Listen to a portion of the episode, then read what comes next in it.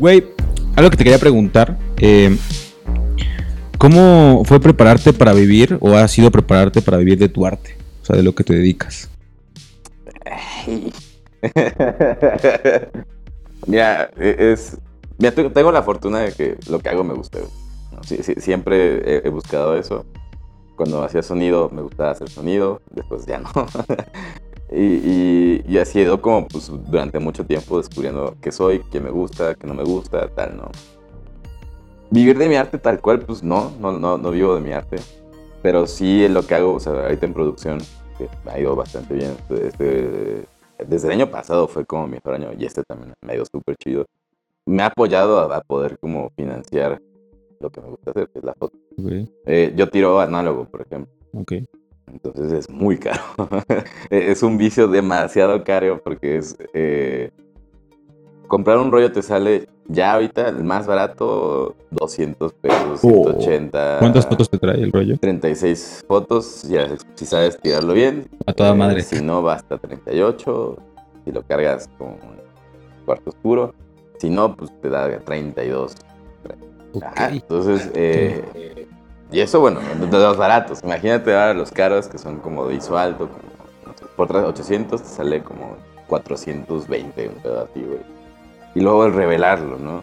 Revelarlo pues, también es caro. Y que sean porque- buenas fotos. O sea, Ajá, porque no, si sí, la no, bueno. Deja tú, porque. A- a- algo que, o sea, yo antes, digo, hasta un amigo se burlaba de mí, es que tú tiras análogo como si fuera digital, ¿no?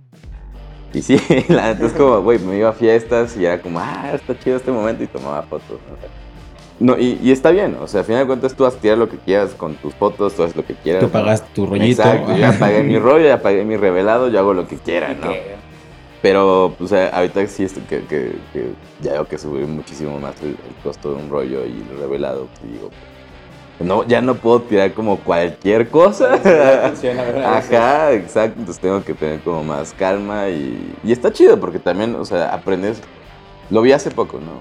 De mis primeras sesiones que hacía con, con modelos me, me aventaba 300 fotos, 500 fotos en la digital, ¿no? De que íbamos en el bosque y ahí tiraba, y tiraba, y tiraba, y tiraba, y ya. pues, Hasta que. ya llegaba a ya como, güey, te mamaste, güey, así. Y, y ahorita que pues es con el análogo, güey, he agarrado cámaras digitales, no es que yo esté como completamente casado con el análogo, pero a lo mucho me he hecho 80 fotos, 100 fotos en general, ¿no? Ahorita eh, fue muy improvisada con una amiga. Me dijo, güey, ¿quieres hacer unas fotos mañana? Voy con una amiga. Y yo, así, güey, bueno, me eché 60 fotos, güey. ¿Cuál es la diferencia entre análogo y digital? O sea, que tú dirías que notas más en el trabajo. Sí, sí es un estado, y sonará muy mamador tal vez, ¿no? Pero sí, sí es un estado mental muy distinto, güey. Como que sí sabes que traes análogo. Eh, lo que está chido del análogo, por ejemplo, es, o sea, todos podrán decir, como al final lo vas a digitalizar, ¿no? ¿Cuál es el sentido? Pero te comprometes más con la foto. Y voy con el... No es lo mismo una emulsión a otra. Entre rollo y rollo ya está cambiando muchas cosas. Eh, el ISO, que es limitante, porque es como, no, no es como, ah, está muy oscuro ahorita, entonces voy a cambiar, voy a, voy a- Sí, sí, el ISO, sí. ¿no? Meter más luz Ajá, ahí, ¿no? Lo puedes hacer con el forzado, pero te comprometes a tirarlo todo a 1600, ya no en 800. Todo tienes que tirarlo a 1600. No puedes estar jugando como, ah, voy a tirar esto a 400, la siguiente foto 800 y la. Todo es en el mismo ISO. Los colores que te va a estar dando, o hasta en blanco y negro, cambia mucho cómo agarrar los grises, cómo agarrar los blancos, cómo agarrar los negros, este, el grano que te da, la textura, o sea, hay muchas implicaciones que es lo que me encanta, ¿no? Ok. Al principio sí te daba todos los rollos que podía agarrar, los compraba y ya empezaba a tirar, ¿no? Ahorita ya tengo mis favoritos, ya es como, ah, ya sé cuáles me gustan, para qué momento y de acuerdo a lo que voy a hacer. Si voy a hacer foto de calle y quiero hacer blanco y negro, ya tengo mi, mi rollo para foto de calle, ¿no? A ver si- Pero crees que, que todos estos pequeños detalles que te da el análogo, tú te metiste tal vez a este grado de exigencia para mejorar tu, tu ojo fotógrafo? Pues sí, o sea, no, no había como exigencia, pero sí, y, y va de lo, mismo con lo que te decía, sí es un compromiso, ¿no? Es decir, güey, quiero mejorar. Un amigo fue el que me dijo, pues tira análogo, te va a ayudar muchísimo, porque entiendes la luz, ¿no? No, no es que llegues, tú vas a ver igual, pues tienes el viewfinder y es un espejo de lo que estás viendo en realidad. Obviamente, pues tienes que ya empezar a decir, ah, güey, eh, las luces cambian, si hay sombras, si, hay- si tengo que exponer a sombras, si tengo que exponer a luces. Y está súper chido. Porque eh, tengo un amigo que es un fotógrafo que fue el primero como que me empezó a meter ahí la cosquillita de tirar en análogo. Y me decía, haz tus reportes de luz. Si tú tienes un ISO 200 y, toma una foto a esta hora, otra a esta hora, otra a esta hora y ve cómo cambia en estos rangos la, luz, las sombras, los grises, eh, cambio la luz, entonces cómo te va a ayudar esto. Y, pues no lo hice tal cual así, pero conforme iba tirando y me acordaba, era como, ah, ok, o sea, tenemos una luz durísima, entonces voy a calcular tirar con este diafragma, con esta velocidad de obturación. Y a veces me salía de la verga, ¿no? Pero había veces que ya empezaba como a entenderlo, ¿no? O sea, un día hice un ejercicio con un amigo, me dijo, a ver, ¿cómo tirarías esta foto aquí? Ah, vamos a calcular. Y yo haciendo la mamada, ¿no? Dije, ah, tengo un ISO 100, entonces lo hago 5 o 6 de diafragma y vamos a 125, ¿no? Saca el celular, lo programa y sí, salió la foto, ¿no? ay, esto es bien corrió y lo que, ay, la atiné, ¿no? Pero de alguna forma no es que le haya atinado, o sea, ya es como un ejercicio. Ya se educó el ojo y la cabeza un poco. O sea, no tan cabrón como me encantaría, o sea, hay veces que sí me falla demasiado, pero hay veces que sí sale lo que quería, ¿no? O sea, digo, tengo esta luz, tengo este sol o tengo estas sombras y así la quiero y pum, sale la foto y es como, güey, qué chido, ¿no? Chance hubiera encuadrado más aquí, chance no sé qué, pero vas agarrando. Pero ya tal vez agilizas, ¿no? Agilizas mentalmente como decir, esto va más rápido y vas a encontrar más momentos. Y, y, después ya no tienes que pensar en eso, ya lo haces en automático. O sea, y, es lo más chido de hacer un ejercicio, como ya el cerebro se va acordando en fracciones de segundo, ya no tienes que andar pensando como, ah, Solo te dedicas a encuadrar. Más en, en street photography. En street photography, si te pones como, ah, tú, tú, tú, rotas la obturación. Pum, pum, pum, pum. Pues en el momento ya se te fue. Entonces, digo, yo trato, cuando hago street, trato de hacerlo todo manual. No, no, no, aunque sea la análoga, la, la que tengo, que es la Canon A1, tiene programación automática. Al menos de la velocidad y tal, ¿no? Pero a mí no me gusta, o sea, yo sí es como voy, llego en chinga, pues tiro la foto, ¿no? Si salió bien, si no, pues ni pedo, la siguiente, güey, ¿no? Pero está chido porque, insisto, de alguna forma... Más consciente el proceso, tal Exacto. Pues, y, y, lo más chido es que ya no sea consciente en algún punto, solo sea, es como un reflejo, es como, ah, ya sé que está esta luz, pues la tiro, güey. Ese es como mi objetivo, ¿no? Y, y, eso es lo, o sea, lo puedes lograr con digital, claro que lo puedes lograr con digital solo que te comprometas a hacerlo de esa forma, ¿no? No, no tirar pa, pa, pa, pa, metralleta, sino es como voy a pensar la foto, voy a pensar el encuadre, y está mejor, porque pues así ya no es como agua, o sea, es que si en momentos requiere que tires, tires, tires, tires, tires, tires, tires, tires, y ya es lo que sale porque te dan 15 minutos a tomar una foto, ¿no? Pero si no, pues sí, tómate la calma de, entender qué es lo que quieres lograr, por qué estás metiendo más sombras, por qué quieres más luz, por qué quieres estar. Y, y, así vas mejorando tu técnica fotográfica. Y eso es lo que me encanta del análogo, ¿no? O sea, sí, podría hacerlo con digital, pero el hecho de cómo funciono yo me, relaciono mejor con el análogo, porque es como yo que tengo TDA, o sea, yo soy un vato que está todo el tiempo así, y ya escucha al perro ladrar, y ya escucha que se cayó algo acá. Entonces, eh, dicen muchos que los que tienen TDA son hiperfocales. O sea, cuando te logras concentrar en una cosa, toda tu atención y todo es en eso. Y eso es lo que he logrado en la fotografía, que mi cerebro que está como, ah, es como, oh, concéntrate un chingo y estoy clavadísimo, entonces me concentro de lleno en la foto. No siempre, ¿no? Pero eso me ayuda muchísimo a mí. El decir, ok, tengo 36 fotos. Hay no que, tengo más, meterle de lleno. Entonces, y son caras. Entonces, cada foto te anda saliendo como en, 20, 18, 15 pesos. Sí, sí, sí, por ahí. Claro. Entonces, ya. Las que, las que salen mal, las que te equivocas, pero, oye, o sea, me suena muy lógico esto que dices del tema de tengo que tal vez lo más básico de la fotografía, porque hay gente que tiene cámaras, yo, yo cuando tenía cámara no me metí a estudiar el ISO, el diafragma, nada de eso, ¿sabes? Pero para dar estos mensajes ya no tanto técnicos, sino verbales, no verbales de las fotografías, estos mensajes que hablamos como de, en la basílica, en las fotos antes de volver a empezar a grabar, tienes que saber esto. O sea, creo que si quieres dar esos mensajes extra, ya enfocarte en otras cosas, porque lo técnico está ahí, tienes que saberlo, y es cierto, le te dedicas a esto, ¿no?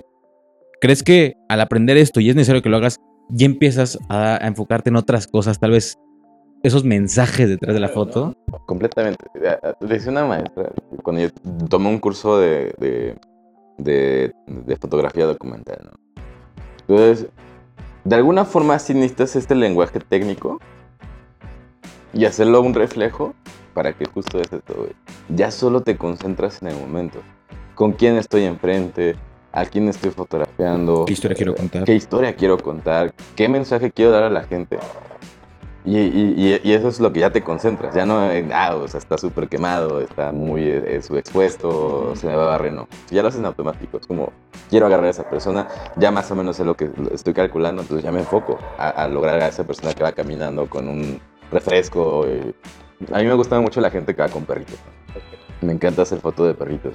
Entonces, pues sí, o sea, si yo llego los perritos son como muy movidos, están como, ya sabes, como, como yo con TDA, entonces, entonces el momento es eh, rapidísimo, entonces tú lo que tienes que llegar es como, voy a agarrar el perrito y tomar la foto, pero no puedes como, ah, insisto, lo que te decía ahorita fuera de cámaras, voy a enfocar, voy a agarrar el, diafragma, lo voy a cambiar, lo voy a cerrar, lo voy a abrir, la velocidad, no, ya, en chinga, pum, pum, pum, lo, lo tengo seteado y ya, lo tiro, ¿no? Eso, eso es como lo que más debes lograr en foto de calle, yo creo, y documental. Porque si no, pues, si te pones a pensar, pues se te va. O sea, si, si es, un, es un valor agregado, cuando tú tienes una cámara automática, por ejemplo, no es que esté mal que lo hagas en automático. Si tú quieres como decir, yo no sé tanto de técnica, pero quiero agarrar este momento de la persona que está enfrente, no sé, una pareja que está besando en ese momento y te parece un momento increíble, está, es súper válido tomarlo en automático, ¿no? Yo soy más lado porque ese valor que digo de lo técnico es como eh, pensar en la semiótica también. si agarras como un momento romántico, ¿qué colores le vas a dar? ¿qué, tienes de ambiente? Si, lo haces, si le pones más luz, te va a contar una historia distinta si le pones más eh, sombras o, negros, ¿no? También el contacto de personas, ¿no? Claro. Porque hay maneras que se puede mostrar el cariño y, tal vez algo más sexual detrás, ¿no? Ajá, y, y también, no sé, si abres mucho el diafragma, entonces vas a tener más enfocado solo a la pareja, pero si lo cierras vas a tener un chingo de contexto. ¿Qué es lo que quieres lograr con todo eso? Entonces, sí, e, esa pequeña parte técnica te va a ayudar a contar mejor tu historia, ¿sabes? Eh, en street, en, documental, eh, en fashion, en lo que tú quieras. Si es un, o sea, en algún punto está chido forzarte a soltar el automático para que tengas e, ese agregado, ¿no? O sea, ya no solo pensar en, el momento, sino también que la técnica te va a ayudar a contar mejor tu historia. Ya no es como ahorita agarro la foto de nosotros, aquí, ah, güey, estoy aquí con el entrevistado Memo. Chido, ¿no? Pero pues, si yo quiero darle como un punto más de lo que yo tengo pensado para esa foto, la técnica te va a ayudar. Ah, el ángulo, ¿no? Claro, la posición de cámara. Eh, decía eh, nuestro maestro de foto, me regañaba mucho cuando ya hice las fotos de Cochapa y las enseñé. estábamos como haciendo una selección de material y me dijo, está bien chido que a los niños tú sí te agachas. Normalmente las fotos de los niños. Desde arriba, tú eres muy alto, entonces la tomas desde arriba y siempre el niño se ve como súper chiquito. Más vulnerable, más... Pues sí, ¿no? En cambio, el, el hecho de que tú te agaches a su nivel, ya ni siquiera como, no sabes, tirarte en el piso, ¿no? que te agaches, pues estás dignificando al niño. Y aparte, tirar foto con niños es complicado, ¿sabes? En, en Conchopa me tocaba eh, niños desnudos. La situación en Cochopa es de mucha pobreza, eh, muchas, este, les faltan muchas cosas, ¿no? Entonces, eh, veías a los mismos niños tres días seguidos con la misma ropa, obviamente cuando se hacían del baño o, se mojaban, lo que tal, pues, es muy común ver a los niños desnudos. Entonces, es complicado por todos los temas que, implica tener a un niño desnudo, pero más allá de eso, imagínate si, si solo no te tomas la molestia de... Entonces el niño se ve desnudo, como súper frágil, como decías, y no es la historia que yo quería contar. Entonces sí, yo sí me intentaba agacharme lleno de polvo, ya está lleno de polvo, entonces me trataba de agachar con ella, jugar y darle ese balance. Sí, es un ser humano, ¿no? Tal vez solo esos dos mensajes, los no verbales que traemos detrás en el inconsciente de las personas. Porque, o sea, yo lo relacioné tal vez decirme a un género, a, a una imagen totalmente distinta. Hay una foto, la estoy viendo mucho en internet, de Sergio Ramos donde y de LeBron James, estas figuras de deportes, ¿no? Donde el güey sale, o sea, a veces no dimensionas cuando ves la foto del güey con el título, y es esto y hay una persona que toma una foto desde arriba, como un ángulo, y ves a 60 periodistas tomando la misma foto. Y dices, no, o sea, es que no puede ser lo importante que es ese cabrón. O sea, no entiendes. Y LeBron James igual. Tú nomás cuando ves la foto ves una persona, que es un poco humanizar a estas figuras, ¿no? Pero lo que mueven, o sea, yo no entiendo por qué no se cuentan luego estas historias como de estas personas en Cochuapa, en Chiapas, ¿Por qué no crees que se está dando ese valor tal vez también a esas historias? No, no, no es que no se le dé valor. O sea, hay un nicho para todo, ¿no? Eh, sí, sí, es como complicado entrar en este tema porque es como cuando tú subes una foto, no te desnudo y estás mamado, entonces tienes como 125 mil likes, ¿no? Y si subes una foto de crítica social o de street o documental, pues va a tener muchísimo menos like. Pero ahí es cuando entiendes que no tienes que hacerlo por like, es, lo tienes que hacer porque te comprometes con la historia. Yo cuando, antes era como, ah, yo les voy a dar voz a las personas. Y, es como, no, la gente tiene su propia voz. Tú solo eres un medio. Tú solo eh, estás aportando algo para que la gente, si quiere decidir verlo, lo va a ver no puedes hacer más. No puedes obligar a nadie a ver algo, no puedes. Cada quien tiene su agenda, cada quien tiene sus gustos. Entonces, creo que al menos para mí lo más importante en foto documental los tweets es hacerlo porque quieres hacerlo y te comprometes con hacerlo bien. No porque vayas a necesitar likes o me van a, voy a ganar un pull. No, nada, no, no, no. lo hago porque es lo que yo quiero contar. Y así empezó con mi abuela, así empezó con los adultos mayores. Si no te quieres contar otra historia, cuentas otra historia. Exacto. Entonces me pasó muy cagado porque un amigo eh, que recién había conocido, estábamos hablando justo de esto, y me dijo, oye, tomas fotos de muchos adultos mayores, Y yo, claro que no, güey. No, sí, güey. Y empezó a descolear yo como, vea, güey, claro, esa es mi agenda. O sea, en ese momento tenía muy presente a los adultos mayores. Y casi todas las fotos que yo tomaba, hasta en street, que vas encontrando a la gente, pues eran adultos mayores. Entonces, a final de cuentas es eso. O sea, ya no pensar que la, gente lo va a ver. O sea, si la gente quiere verlo, pues lo, lo, va, lo va, va, a meterse a mi perfil a decir, quiero ver esto. Si la gente pues, está muy estresada y, busca algo más divertido, pues va a buscar algo más divertido. ¿no? Es lo que es, ¿sabes?